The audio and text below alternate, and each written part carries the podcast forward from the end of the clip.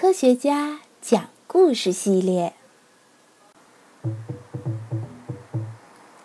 斯塔林讲的荷尔蒙的故事。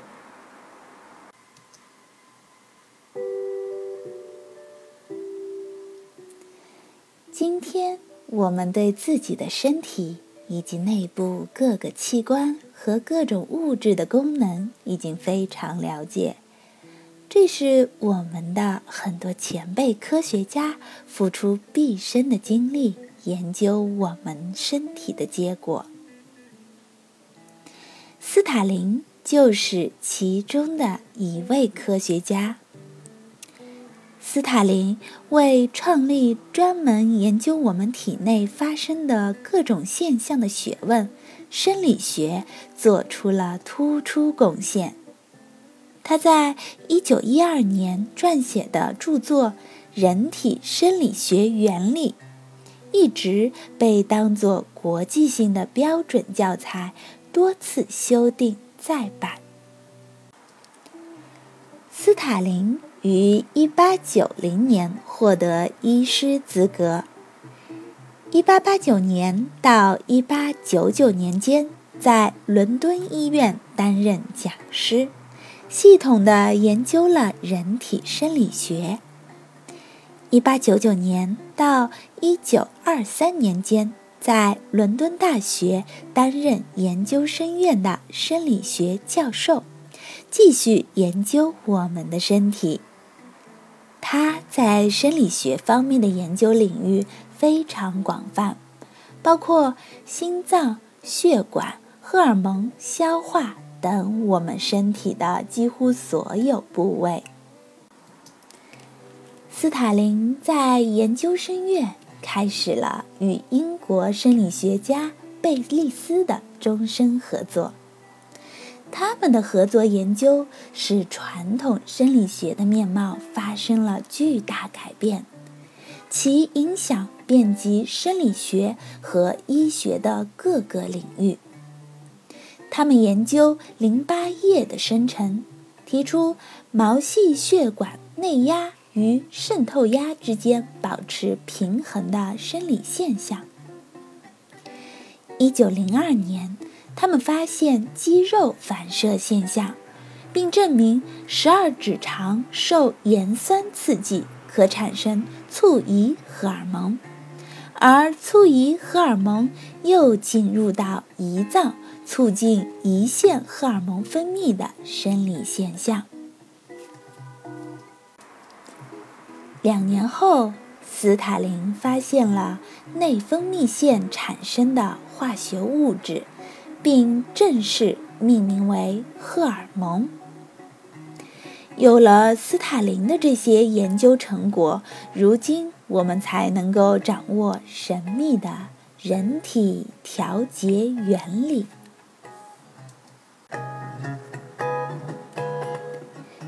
在接下来的十次声音中，让我们跟随斯塔林一起走进荷尔蒙的神秘世界。生物拥有属于他们自己的独立世界，这是因为它们具有能够调理自己身体的自我调节功能。调节我们身体的中央控制系统。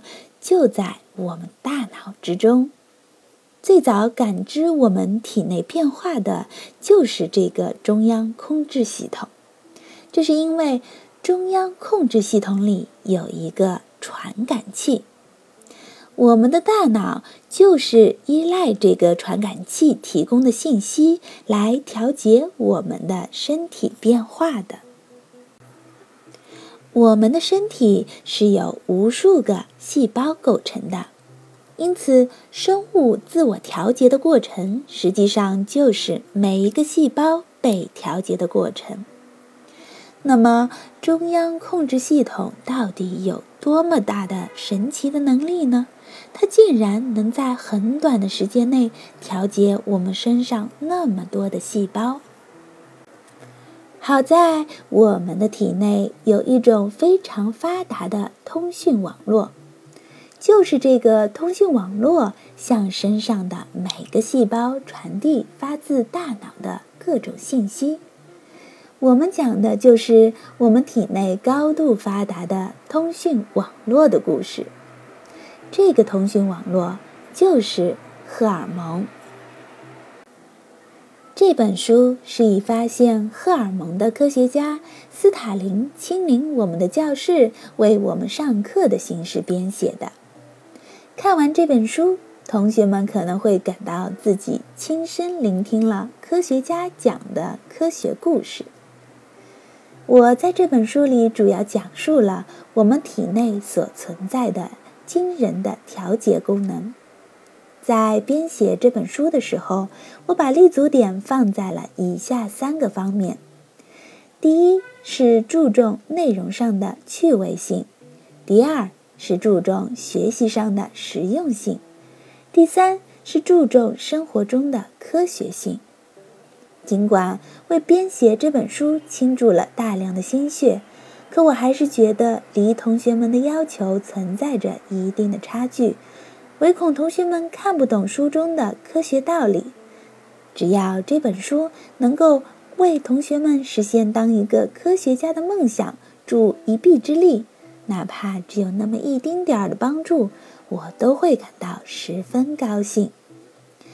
真心感谢为这本书的出版付出辛勤劳动的出版社的工作人员，你们辛苦了。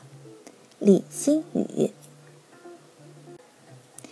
第一课：荷尔蒙传递信息的功能。我们体内传递信息的物质都有哪些呢？我们来了解一下荷尔蒙的特征和功能。同学们好，我是世界上第一个发现荷尔蒙的科学家斯塔林。能够给同学们讲述有关荷尔蒙的故事，我感到非常荣幸。请同学们观察一下自己的周围。我们的周围既有像绿树和鸟儿那样具有生命的东西，还有像石头、泥土那样没有生命的东西。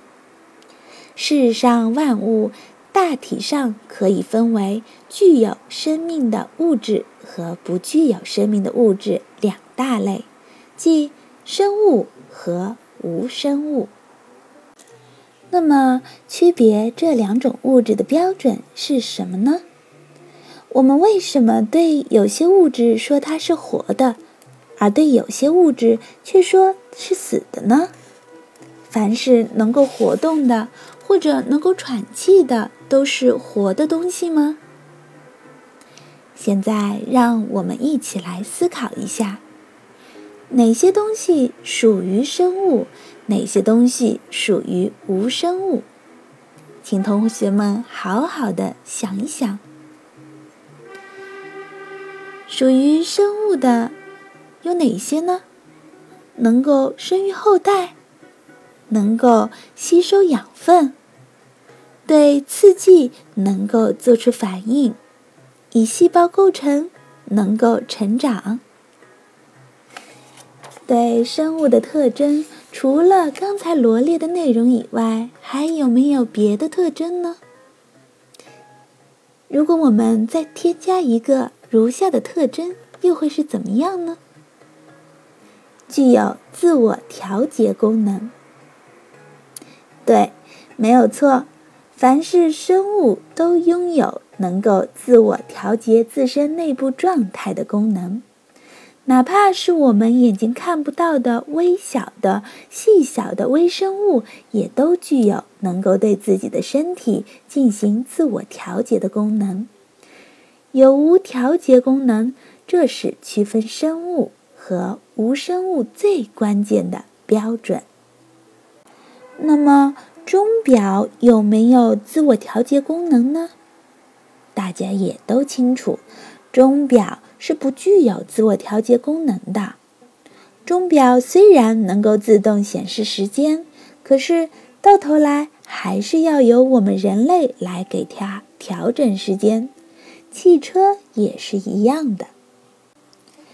浩瀚的宇宙中存在着生物，这不能不说是一件令人匪夷所思的事情。从母体里出生，然后吸收养分长大，长大以后又能生育后代，还能适应环境。拥有这些特征的存在就是生物。生物的这些特征中，起决定性作用的还是生物所具有的自我调节功能。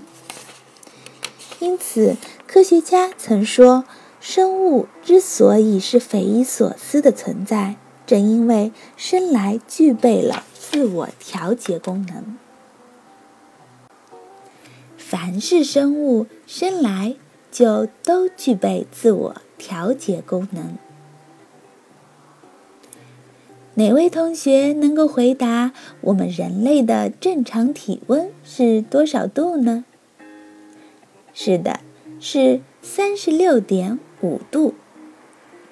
别小看这个体温，只要上下浮动几度，我们的生命就会遭受死亡的危险。因此，人类的体温始终维持在三十六点五度左右。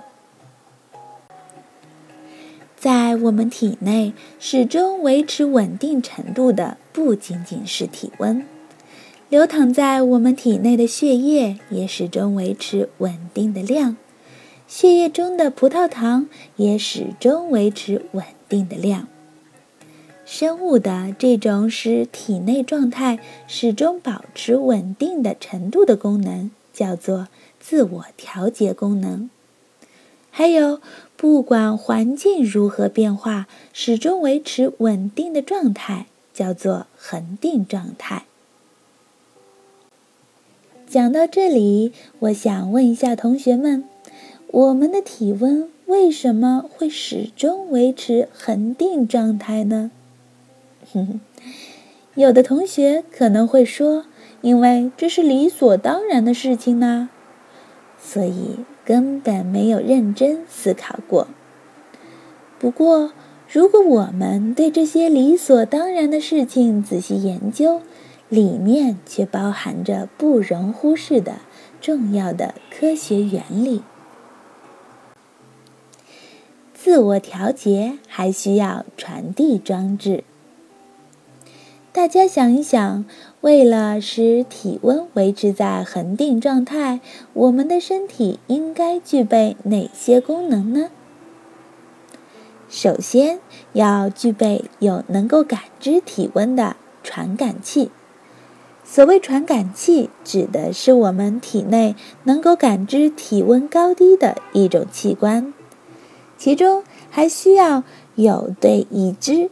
的温度、体温变化做出判断的装置，最后需要将这个判断结果告知调节装置的信息传递系统。其中，感知体温变化的传感器并传达指令的装置就是我们的大脑，而具体进行自我调节的装置就是所有的细胞。然而，要想维持我们身体的恒定状态，警告感知、下令装置和自我调节装置还不够，必须有传感器、信息处理装置、具体实施装置以及报送信息的信息传递装置共同起作用。我们即将了解的就是我们体内的这个信息传递装置，维持我们身体的恒定状态需要信息传递装置。在现代人的日常生活中，最发达、最普及的莫过于通讯联系装置，电话、手机、文字短信。电子邮箱、个人网页、博客等，都是为了相互交流信息、加强联系而问世的通讯联络工具。直到二十多年前，人们互相通讯的方式主要还是通过电话和信函。小朋友们可能谁都没有写过信，也没有收到过信件。可在以前，要好的朋友之间经常是用书信方式交流感情、传递信息的。遗憾的是，这种书信往来已经变成了遥远的历史。接下来，我们要讲一下我们体内的两种信息传递装置。要说我们体内的信息传递装置，大体上有两种，其中第一种是同学们谁都能说得出来的装置——神经系统。神经系统是我们体内非常重要的信息传递装置。我们的手碰到了什么物体，就会促使大脑立刻做出反应。我们想用手抓住什么东西，大脑就会促使我们的手立刻去伸出去抓住那个东西。这就是第一个信息传递装置——我们的神经系统。何止这些，做完剧烈的运动，我们就容易喘出粗气。心情一紧张，手心就容易出汗。我们身上发生的这些现象，都与神经有密切的关联。让我们想象一下，在我们面前有两个细胞，细胞 A 和细胞 B。当细胞 A 想给细胞 B 传递信息的时候，细胞 A 就伸长自己的身子，接触到细胞 B。以直接传递自己的信息，这就是神经。在这里，我们可以把细胞 A 看作神经细胞，把 B 看作我们体内的细胞。当然，也有从细胞 A 到细胞 B 不能一次性链接的情况。这种情况只有在几个神经细胞链接在一起的时候才发生。我们常说的神经，就是指这样的神经细胞汇聚在一起而形成的网状系统。神经在我们的体内起着电话般的作用，它的最大的特点是反应敏捷。在我们的手触摸某一物体的同时，我们的大脑就立刻做出反应。这是一个何等迅速的传递速度！正是因为有了这神速般的联络装置，我们的身体才能够随时适应环境的变化。发出信号的物质——荷尔蒙。让我们再来看看另外一种情况。细胞 A 向细胞 B 发出某种信号。如果细胞 A 和细胞 B 相距遥远，那么生成于细胞 A 的信号如何传递到细胞 B 呢？那是因为这两个细胞之间存在着一种能够帮助不能自行移动的信号物质移动到对方那里的物质。帮助信号物质移动的，就是在我们的体内的血管。也就是说，信号物质沿着血管传递到对方细胞之上。更准确一点说，就是跟随流淌在血管里的血液而传递到对方细胞之上。好在我们的血液可以流淌到身体的每一个角落。所以，信号物质可以跟随血液传递到身体的每一个角落。这种在相距遥远的两个细胞之间负责传递信息的信号物质，就是荷尔蒙。荷尔蒙是负责传递信息的信号物质。如果说神经，在我们体内起着电话的作用，那么荷尔蒙则起着信函的作用。就像我们给爸爸妈妈写一封信，投到邮箱里，投递员叔叔将这封信准确无误地传递到我们的爸爸妈妈手里一样，血液将荷尔蒙传递到我们体内的每一个细胞中。电话与信函就使用目的来说大同小异。可就两者的性质来说，却有所不同。如果同学们那里发生了什么紧急情况，需要给爸爸妈妈报信，那么这个时候打电话快呢，还是写信快呢？是的，当然是电话比信函快。可如果不是紧急情况，而是需要详细告诉对方的事情。那还是写信更方便，因为信函往往包含着情意的传递。我们的身体也是一样的，需要快速传递的信息由神经来负责。时间长而且复杂的信息，主要由荷尔蒙来负责。比如说。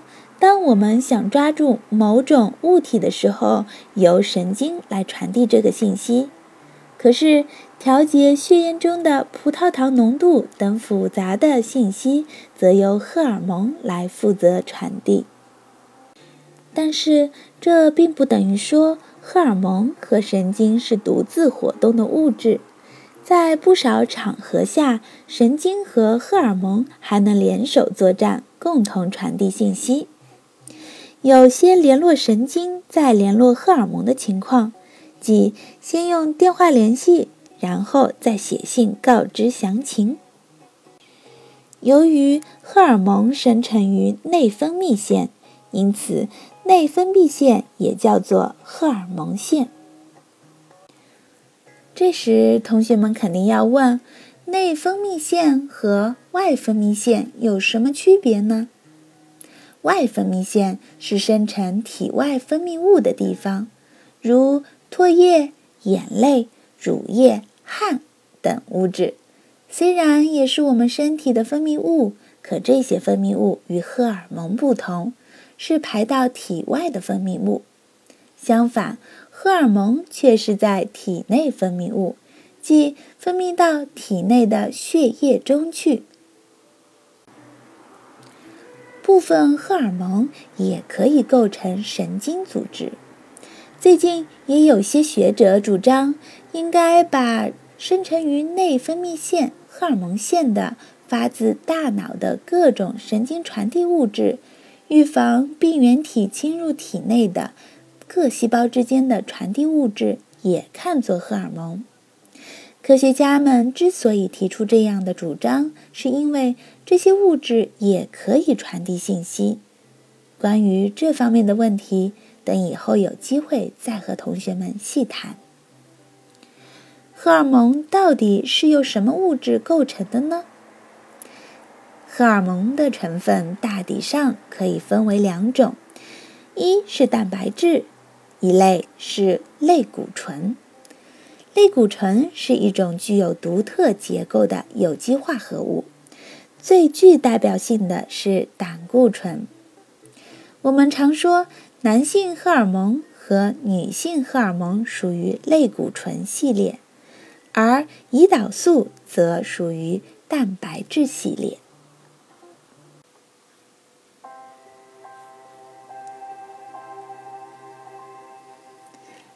现在让我们一起来回顾一下刚才讲的第一课的内容。现在让我们闭起眼睛，试着摸一下手头的东西。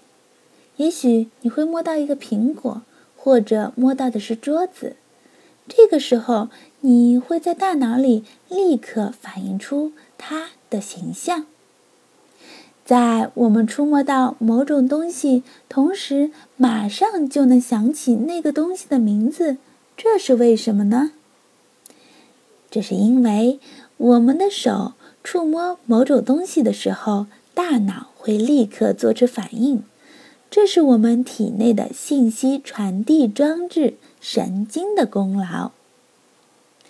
如果 A 细胞想给 B 细胞传递信息，A 细胞就伸长自己的身子去与 B 细胞接触，用这种方式传递信息的就是神经。如果从脑细胞 A 向体内的某一细胞 B 传递信息，由于相距较远，不可能一次性传递。这个时候就需要几个神经细胞连起来，共同传递。我们体内除了神经以外，还有什么传递装置呢？对，还有荷尔蒙。当 A、B 两个细胞相距遥远时，荷尔蒙通过血液将信息传递到我们体内的所有细胞上。